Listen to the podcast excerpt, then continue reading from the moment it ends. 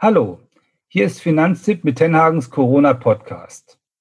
Drei Folgen gibt es schon. Heute kommt Nummer vier und überall ist unser Kerngedanke, wie können wir aus der Finanztipp-Redaktion Ihnen helfen, geschmeidiger durch die Corona-Krise zu kommen. Ob es um den Arbeitsplatz geht, um Geldfragen, um Rechtliches. Dazu aktualisieren wir ständig unsere Texte auf finanztipp.de, unsere Videos, unsere Newsletter und eben auch den recht neuen Podcast.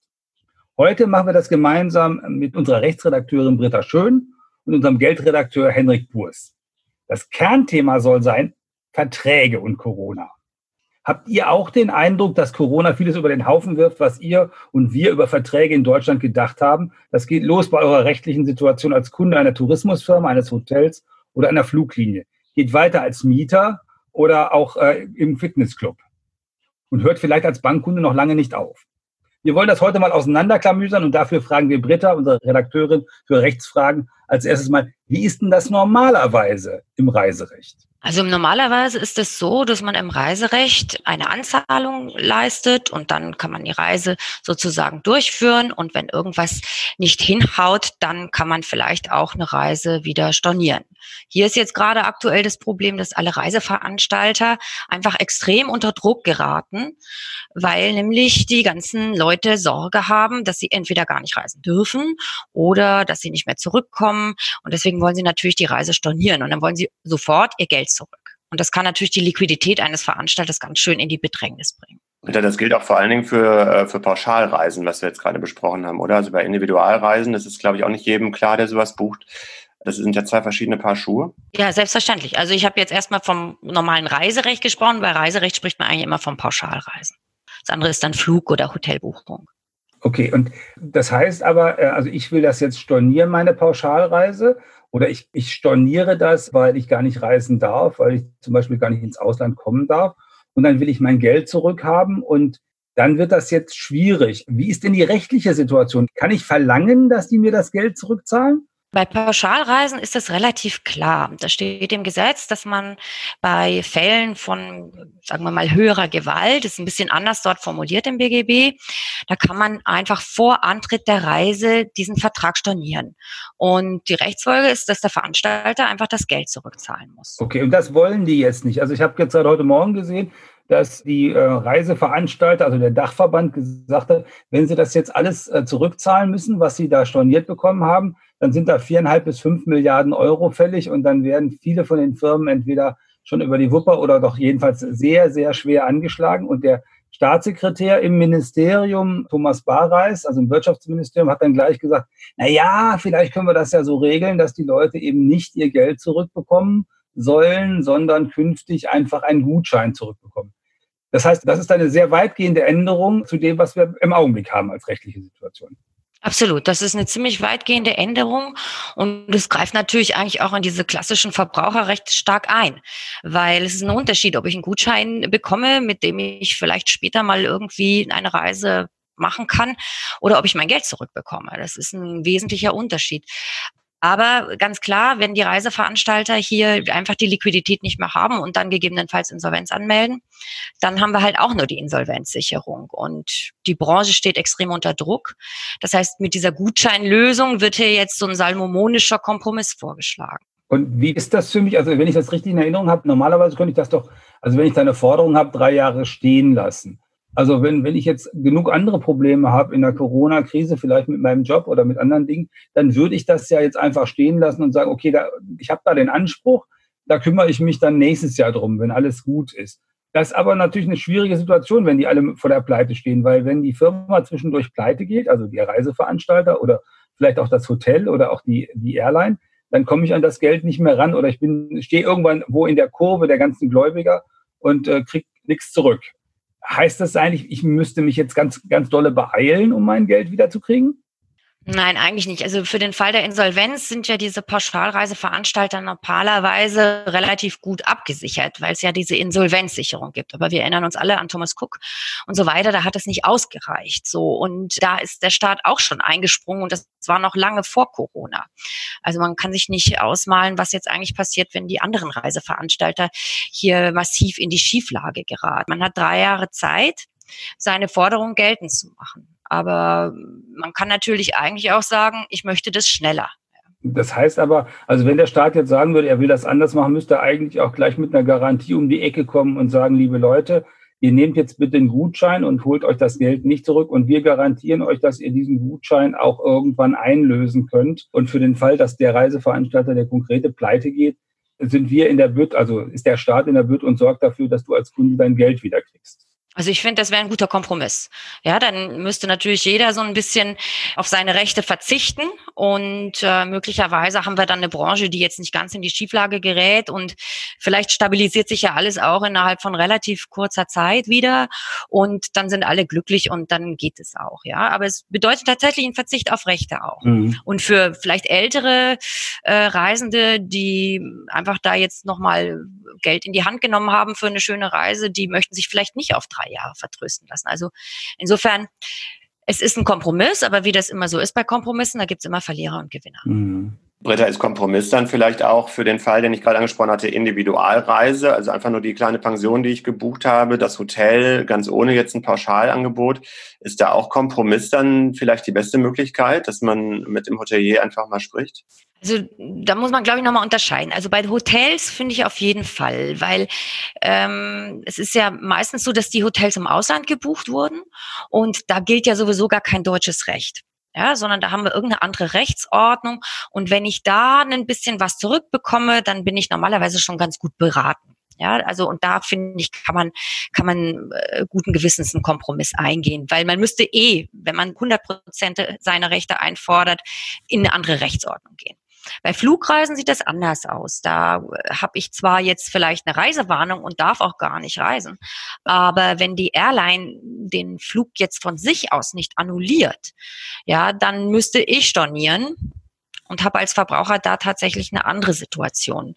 Dann kriege ich nämlich den Ticketpreis nicht zurück, sondern nur die Steuern und Gebühren. Das ist aktuell bei den Flugreisen das Problem. Ja, äh, ich, ich würde das ja auch nochmal von der anderen Seite angucken. Also der Hotelier, der irgendwo so ein kleines Hotel betreibt, da kann ich auch sagen, okay, da habe ich unter, wenn, wenn, du so willst, unter Solidaritätsgesichtspunkten ein gewisses Mitleid. Und wenn ich mir das leisten kann, verschiebe ich diese Reise halt, nehme einen Gutschein und fahre vielleicht dann nächstes Jahr dahin. Diese Solidarität habe ich bei Qantas oder der Lufthansa oder British Airways eigentlich nicht, zumal die sowieso vom Staat sozusagen dann rausgekauft werden. Wieso sollte ich da mich darauf einlassen, äh, dass ich mein Geld nicht zurückbekomme? Da würde ich das Geld schon zurückhaben wollen weil es dann sowieso egal ist. Also ob, ob der Staat das jetzt bezahlt, äh, sozusagen über seine Garantien, die er für die, für die Airlines ausspricht, oder ob er mir später das Geld zurückgibt. Also das fände ich, äh, würde ich unterscheiden wollen, auch wenn ich natürlich weiß, dass das rechtlich so nicht zu unterscheiden ich würde das aber ähm, auch differenzieren. Also auch bei Quantas und bei den ganz Großen arbeiten sehr viele kleine Mitarbeiter mit. Und ich glaube, man kann nicht so pauschal sagen, ja, die werden schon alle von irgendwelchen Rettungspaketen und Schutzmechanismen abgeholt. Das ist ein bisschen, kommen wir gleich äh, ja vielleicht auch nochmal zu über diese Diskussion, soll ich jetzt Konzerttickets zurückgeben? Ich habe im ersten Moment gedacht, naja, wenn ich jetzt theoretisch was von Madonna oder irgendeinem Weltstar hätte, würde ich es mir vielleicht eher versuchen zurückzuholen als von dem kleinen Kabarettisten nebenan. Aber auch bei Madonna äh, arbeiten auch auch irgendwelche Roadies und äh, Bühnenhelferinnen und so weiter. Ich glaube, so einfach ist es nicht. Ich würde es, äh, ist fast eine moralische Frage, eher davon abhängig machen, was kann ich persönlich äh, im Moment eher verschmerzen. Steht mir selber gerade der Kontostand in den, im roten Bereich oder nicht? Ja, das, ist das sowieso. Also wenn ich das Geld brauche, dann brauche ich das Geld so. Dann kann ich, kann ich nicht besonders solidarisch sein. Die andere Frage ist halt einfach nur, wo landet das Geld denn? Also wenn ich jetzt mein, äh, mein Ticket nicht zurückbekomme von der Fluggesellschaft, ist das denn so, dass deswegen die Stewardess weiter bezahlt wird? Dann wäre es ja schön. Oder ist das eben nicht so? Also äh, da hätte ich jetzt ein größeres Problem, das zu sehen. Ich, ich würde das erstmal nicht erkennen können. Bei so einem Hotel, wo ich äh, sozusagen sehe, dass da 20 Leute arbeiten, da sehe ich das viel unmittelbarer. Entweder kommt der über die Runden oder der kommt nicht über die Runden. Ich hatte in den vergangenen zwei Wochen auch zweimal Anrufe von so kleinen Hotels, die sich jetzt fragen, wie sie denn das mit dem Kurzarbeitergeld und das mit äh, mit den äh, staatlichen Hilfen machen sollen, weil die natürlich mit solchen Dingen auch nicht vertraut sind. Das ist etwas, wo, wo bei mir dann ähm, sozusagen die Alarmglocke angeht und ich denke, okay, denen muss man ein bisschen helfen, damit sie die staatliche Förderung mitbekommen. Aber wenn ich jetzt deren Kunde wäre, dann würde ich sagen, da kann ich dir auch die Luft lassen äh, äh und äh, ich kann das womöglich verschmerzen. Also ich könnte das dann auch ökonomisch verschmerzen der Gesetzgeber, der hat ja auch so eine Idee offenbar von, äh, bestimmten äh, rechtlichen Verträgen, wo man solidarischer sein soll und bei anderen soll man nicht so solidarisch sein. Äh, also an der Stelle nämlich, wenn er sagt, wenn du einen Mietvertrag hast, normalerweise, und du bezahlst deine Miete nicht, dann bist du draußen, dann könnte dich dein Vermieter kündigen. Das soll jetzt vorläufig nicht so sein, erstmal von April bis Juni, Ende Juni. Das heißt nicht, dass man das nicht bezahlen muss, man müsste das dann später bezahlen, aber man würde nicht gekündigt werden. Das Gleiche soll auch gelten für Strom und Gas äh, und Telefon, äh, soweit ich das jetzt überblickt habe. Da wird von entweder von Staatskonzernen wie der Telekom, aber auch von Vermietern sozusagen eine Zwangssolidarität erwartet, damit niemand unter die Räder kommt in der Corona-Krise.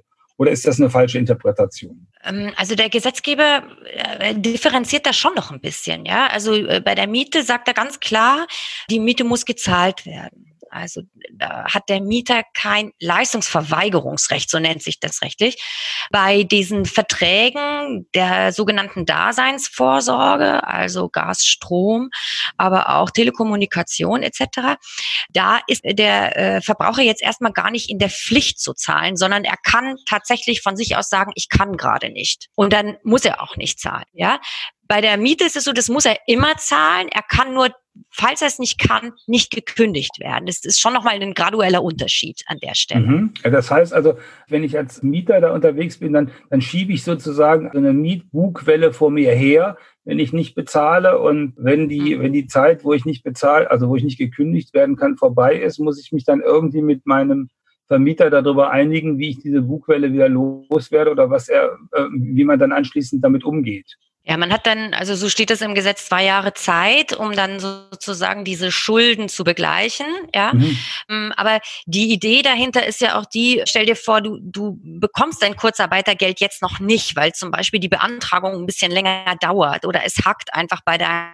ist ja möglicherweise so auch das Selbstständige ja Entschädigungsleistungen bekommen unter Umständen. Und dieses Geld soll dann natürlich auch zum Vermieter wieder fließen, weil die Miete einfach auch gezahlt werden muss. Aber mhm. man riskiert halt einfach nicht eine Kündigung, die ja im Mietrecht doch sehr schnell kommen kann. Ja, was mich erstaunt hat in der äh, die, die, rechtliche Regelung ist ja so, dass das nicht nur für Mietverträge für Menschen, die eine Wohnung gemietet haben, für sich gelten soll, sondern eben auch für für Kleingewerbetreibende, für Handwerker. Das heißt, der Handwerker, der seine Werkstatt gemietet hat, auch der soll äh, über Monate sagen können, also äh, sorry, ich kann jetzt gerade nicht zahlen, zahl dann auch nicht und äh, wir, wir machen das, ich, ich zahle das dann in Zukunft irgendwann nach. Dem liegt das die gleiche äh, Idee zugrunde. Also auch mit den zwei Jahren sozusagen, dass man dann erstmal äh, ein bisschen Luft holen kann, bis vielleicht auch Förderkredit oder, oder Direkthilfen da sind, damit man dann seine Miete wieder bezahlen kann. Also das ist ziemlich erstaunlich, dass man das auf Gewerbemietverhältnisse auch ausgeweitet hat, weil eigentlich sagt man ja immer, der Gewerbetreibende ist nicht so schutzbedürftig und gerade im Mietrecht ist der Gewerbemieter also wirklich derjenige, wenn man ihn raushaben will, dann kriegt man ihn wirklich schnell raus. Und hier jetzt zu sagen, wir bauen jetzt hier tatsächlich einen Kündigungsschutz ein, das ist schon ganz erstaunlich und das zeigt eigentlich, dass man diesen gesamten die kleinen Gewerbetreibenden und den Mittelstand wirklich stark schützen will in dieser mhm. Situation. Das hilft ja gerade jetzt auch denjenigen, die eben ein kleines Gewerbe haben, die normalerweise viele Kunden begrüßen können und äh, die können jetzt nicht raus. Da ist es ja tatsächlich so Einnahmen gleich null und äh, dann ist die Miete oder wäre sie, wenn es jetzt eben nicht diese Hilfsregelung geben würde, wirklich die Axt, äh, die dann runtersausen würde. Ja, zumal die andere Axt, die runtersaust, sind Personalkosten äh, für so ein äh, Gewerbe und äh, da kann man sich ja im Zweifel mit dem Kurzarbeitergeld helfen, weil Kurzarbeitergeld ja bedeutet, dass der Mitarbeiter von der Bundesagentur für Arbeit 60 Prozent von seinem Netto bekommt oder mit Kindern 67 Prozent und dass äh, die Sozialbeiträge nicht gezahlt werden müssen, sodass ich für den Mitarbeiter im Augenblick in der Situation kein Geld ausgeben muss. Ich muss das Gehalt, glaube ich, vorstrecken nach wie vor, aber ich muss kein Geld ausgeben. Vom Staatswegen bekomme ich das alles wieder raus. Also mit anderen Worten, dann habe ich die Miete, die ich im Augenblick nicht zahlen muss und ich habe die Personalkosten, die ich auf Null fahren kann, dann müsste ich ja als, auch als kleiner Gewerbetreibender jedenfalls für, für einige Zeit aushalten können, bevor ich denn äh, den Laden zumachen muss. Das ist die Idee dahinter. Ähm, ich wollte dich, Britta, auch deswegen fragen, weil ich, weil ich gerne wissen wollte, für mich sieht das so aus, als ob das sehr weitgehende Eingriffe in das sind, was wir normalerweise als, als Rechtssystem kennen, also wo ich mich seit 15, 20 Jahren als Verbraucherjournalist mit auseinandersetze. Ist das wirklich so, so weitgehend oder ist das eigentlich an verschiedenen Stellen angelegt gewesen und man muss da nur einen Entwurf, den man sowieso schon lange hatte, aus der Schublade ziehen, um das zu tun? Also für mich ist das auch eine sehr, sehr, sehr weitgehende rechtliche ähm, Regelung hier, die der Gesetzgeber jetzt hier vornimmt in allen Bereichen. Und eigentlich ist es bei uns im Gesetz ja immer so, Pactas und Savanda-Verträge sind einzuhalten, ohne Wenn und Aber. So, und dann kommt der Verbraucherschutz oder der Kündigungsschutz, wie auch immer, der so ein bisschen soziales Öl dort hineinträufelt in diesen Grundgedanken und sagt, na ja, wir müssen schon berücksichtigen, wer hier schützenswert ist. Und als ich gehört habe, als das die ersten Bestrebungen dahin ging, dass man zum Beispiel seine Miete nicht mehr zahlen muss wegen Corona, habe ich gedacht, das kann überhaupt nicht sein. Also so stark kann der Gesetzgeber gar nicht so ohne weiteres eingreifen in diese Vertragsbeziehungen, die jetzt da sind. Aber bei näherem Hinsehen und bei äh, längerem Überlegen ist das natürlich tatsächlich notwendig in dieser Situation, weil wir ansonsten diese Dominoeffekte haben und dann gar nicht mehr auf die Spur kommen. Aber es ist tatsächlich was sehr, sehr Ungewöhnliches, was da passiert gerade. Mit anderen Worten, also die regierende Koalition, eigentlich ja alle Abgeordneten, die haben das ja praktisch äh, komplett gemeinsam abgestimmt im Bundestag, sind schon der Meinung, dass man bei ungewöhnlichen Zeiten auch ungewöhnliche Maßnahmen an den Tag legen muss und haben an der Stelle auch Maßnahmen verabschiedet, die dann dafür sorgen, dass die Leute tatsächlich unmittelbar den Schutz haben. Das Geld ist ja noch immer nicht bei den Leuten angekommen in vielen Fällen, aber der Schutz, der ist dann quasi am Freitag, wenn das durch den Bundesrat geht, bei den Leuten konkret angekommen und äh, diese Sorgen um seine Wohnung äh, und darum, dass da Strom abgedreht wird, die muss man sich jetzt nicht mehr machen. Genau, so sehe ich das auch. Ein Punkt, wenn ich noch so an meine monatlichen Kosten äh, denke, was da noch so an, an Verträgen abgebucht wird. Es gibt auch noch so Sachen wie der Sportverein, das Fitnessstudio. Wenn ich jetzt gar nicht hingehen kann, wie sieht es denn da noch rechtlich aus? Ja, die grundsätzliche Regelung ist immer die, wenn ich eine Leistung hier beantrage oder eine Leistung äh, gebucht habe und die wird mir nicht erbracht, dann muss ich dafür auch nichts zahlen. Also Fitnessstudio ist geschlossen, ich kann es nicht nutzen, also muss ich natürlich auch meinen Beitrag nicht zahlen. Und so ist das ist die Grundregel. Und jetzt ist natürlich die Frage, ob das immer ganz so sinnvoll ist, weil auch ein Theaterabo beispielsweise, ja, äh, muss ich jetzt erstmal nicht zahlen, weil ich halt das Abo nicht mehr nutzen kann. Aber die Schauspieler bekommen natürlich auch weiter ihr Geld. Und da ist halt immer die Frage, tatsächlich muss man da nicht auch ein bisschen solidarisch sein? Ähm, weiß ich nicht. Das muss, glaube ich, jeder für sich selbst entscheiden, auch was er für ökonomische Mittel hat. Aber der Grundsatz ist tatsächlich der, wenn ich keine Leistung bekomme, dann muss ich auch nichts zahlen. Das Schönste dazu habe ich auf Twitter gelesen vor ein paar Tagen. Da schrieb jemand, erste Auswirkungen von zwei Wochen zu Hause und die Wohnung nicht verlassen. Ich bin jetzt schon seit einem Jahr nicht mehr in meinem Fitnessstudio gewesen. Seit einem Jahr, das ist, das ist super. Mein Fitnessstudio hat, mir, hat mich gebeten, ob ich denn nicht einfach ein paar Monate hinten dranhänge an meinen Vertrag, den ich mit ihnen habe, statt dann für die Nichtleistung, die sie ja einräumen, den Vertrag so zu stornieren. Und ich habe mir dann überlegt, dass die das ganz sympathisch gemacht haben und ich werde genau das machen. Ich werde diesen Vertrag einfach um die paar Monate verlängern, in der Hoffnung, dass das Fitnessstudio dann weiter existiert. Aber das ist Franchise. Das heißt, also ganz, im aller, aller schlimmsten Fall würde ich mich dann darauf berufen und würde zu irgendeiner anderen Filiale zwei Kilometer weiterfahren, um das machen. Manche machen auch da jetzt schon Online-Kurse für Yoga oder so, habe ich auch gesehen, die man zu Hause nutzen kann. Das haben Sie Absolut. Ich, ich buche Montag meinen ersten. Ah, okay.